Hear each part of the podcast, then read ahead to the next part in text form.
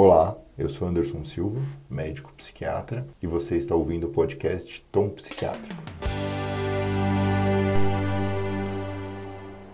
Essa semana, dia 2 de abril, nós comemoramos o Dia Mundial da Conscientização sobre o Autismo. Então, hoje nós vamos falar sobre o autismo durante essa pandemia do coronavírus.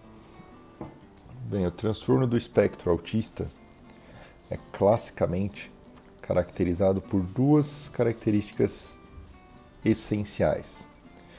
Ele tem um prejuízo persistente na interação e comunicação social, em múltiplos contextos, e padrões restritos e repetitivos de comportamentos, interesses e atividades. Nesse segundo critério, uma das coisas que a gente pode encontrar é a insistência nas mesmas coisas, adesão inflexível a rotinas ou padrões ritualizados. Então, isso é uma das características do autismo. E vale lembrar que quase 60%, algumas estatísticas falam um pouquinho mais alto, para 63%, dos casos de autismo têm deficiência intelectual comórbida. Deficiência intelectual era o que antigamente o pessoal chamava de retardo mental. E para a deficiência intelectual, a gente tem algumas características essenciais também, que são déficits em funções intelectuais e déficits em funções adaptativas. E tem que ocorrer durante o período de desenvolvimento, esse transtorno. Então, só para a gente conseguir contextualizar, uma pessoa com autismo e deficiência intelectual muitas vezes vai ter dificuldade de se adaptar a políticas de quarentena e trocas abruptas assim de uma rotina. Tanto é que a gente vê que crianças que têm autismo, deficiência intelectual comórbida, geralmente casos mais graves nas férias escolares, têm grandes prejuízos assim no comportamento, pode evoluir com agitação psicomotora e às vezes é bem difícil lidar com essas crianças em casa.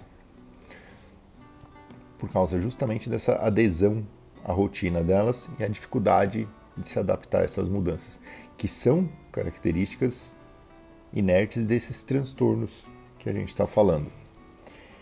E, como vocês sabem, estamos vivendo essa pandemia de coronavírus e nós temos essa quarentena imposta. Em muitos países isso é lei, tem alguns colocando toque de recolher, mas eu queria chamar a atenção para a situação da Espanha, onde o governo teve um cuidado, né? Eles fizeram esse decreto de estado de alarme, mas nesse decreto do governo eles ressaltaram que as pessoas com deficiência ou dependentes foram uma exceção, então eles não foram incluídos nessa quarentena. Justamente porque muitos desses pacientes têm esse transtorno de espectro autista e muitas vezes deficiência intelectual comórbido vão ter dificuldades de se adaptar à quarentena. Então, muitos dos pais dessas crianças na Espanha levam criança, as crianças para curtos passeios, para elas conseguirem sair de casa, fazer algo que elas estavam na rotina delas, para muitas vezes acalmá-las, para ficar mais fácil o convívio dentro de casa. Só que a ONG Plena Inclusão da Espanha fez algumas denúncias preocupantes nessa última semana, que muitas vezes esses pais e crianças estão sendo hostilizados.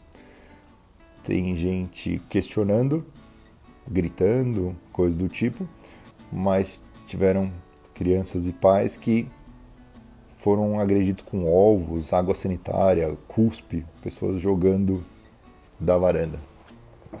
As autoridades, curiosamente, estão bem orientadas. Então, quando a polícia encontra esses pais e crianças passeando na rua, quando apresentam a carteirinha de identificação, a polícia deixa eles seguirem normalmente mas tem essa nova modalidade agora de policiais de varanda que estão querendo fazer justiça ou impor a quarentena às pessoas.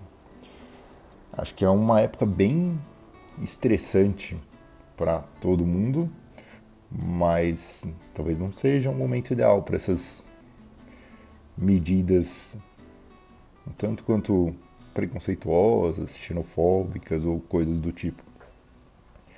E aí tiveram algumas sugestões interessantes que surgiram, surgiram com essa situação. Algumas pessoas falaram: ah, vamos identificar essas crianças com laços azuis. Mas a, a grande maioria das pessoas que discutiram esse tema foram contra, né? Acho que não tem por que ficar amarrando um laço azul nesses, nessas crianças com esses transtornos. Acho que valeria mais a pena confiar no bom senso dos pais e algo do tipo e nas autoridades competentes do que a gente tentar começar a trabalhar como policial de varanda, né? Até porque se fosse outras doenças e a gente quisesse identificar as pessoas, acho que era mais fácil perceber o preconceito, né? Imagina se a gente pegasse todos os pacientes que têm hipertensão arterial sistêmica e todos eles tivessem que andar com uma faixa vermelha amarrada no braço. Acho que isso não ia ser muito divertido. Então, acho que para essas crianças com autismo e deficiência intelectual, também amarrar uma faixa azul neles não seja bem a solução. Bem, é isso por hoje e até a próxima. Eu sou Anderson Silva, médico psiquiatra, e você está ouvindo o podcast Tom Psiquiatra.